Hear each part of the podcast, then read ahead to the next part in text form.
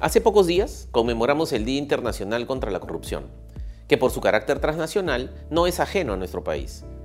y ha ocasionado una larga historia de efectos nocivos que han afectado numerosas generaciones. La corrupción es un fenómeno nocivo que evoluciona significativamente, no solo porque coexistimos con una sociedad donde hay leyes vigentes pero que no funcionan como corresponde, y más bien le siguen dando acceso exclusivo a este fenómeno que cada día debilita y empobrece al país.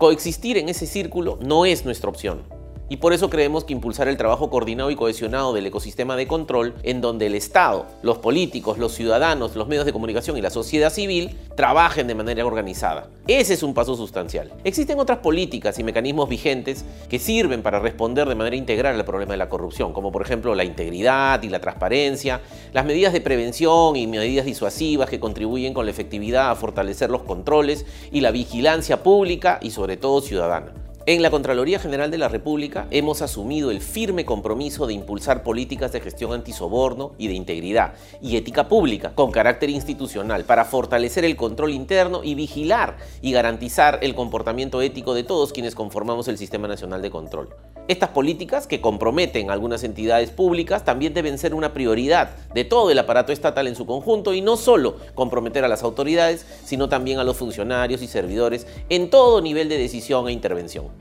Otro aspecto medular para enfrentar la corrupción es la transparencia y el acceso a la información en el Estado como mecanismo estratégico de buen gobierno al alcance de la población para fortalecer su información, su proceso de toma de decisiones, la formación de opinión y la vigilancia ciudadana. Buenas prácticas que se suman a develar y fortalecer el control público y social que desde la Contraloría, como ustedes bien saben, impulsamos y seguiremos ampliando y perfeccionando a través de, por ejemplo, las plataformas de información disponibles los 365 días del año que transparentan el 100% de los resultados de control, así como también las declaraciones juradas de ingresos, bienes y rentas, y a partir de este año las declaraciones juradas de conflictos de intereses que involucran a miles de funcionarios y servidores públicos que hoy sirven de fuente de consulta e investigación tanto para actores públicos como privados y así responder de manera integral al problema de la corrupción. La integridad y la transparencia en la gestión pública también son herramientas fundamentales para enfrentar de manera integral este problema. Ello en tanto valoremos la importancia de la confianza y la credibilidad de las instituciones,